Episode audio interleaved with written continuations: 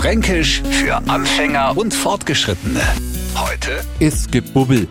So viel für alle Neufranken vorweg. Der fränkische Bubbel ist der Popel. Das Gebubbel aber nichts, was wir uns aus der Nase holen, sondern uns in die Nase steigt.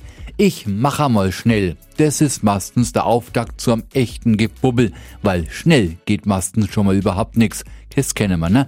Haben Sie schon mal erwähnt, abtapeziert? Haben Sie es mit brave Tapeten zu do gehabt? No sind die Bahner für Bahner Abgange. Base Tapeten gänge Fitzelers weiß ab. Da kratzt man sie ein Wolf, nix geht vorwärts. Aus solche Zimmer kommen zum Beispiel den Satz hören, Herrschaftsseiden ist des a Gebubbel, also a Erbe, der uns nervt, nicht von der Hand geht und komplizierter ist, als man sie denkt haben.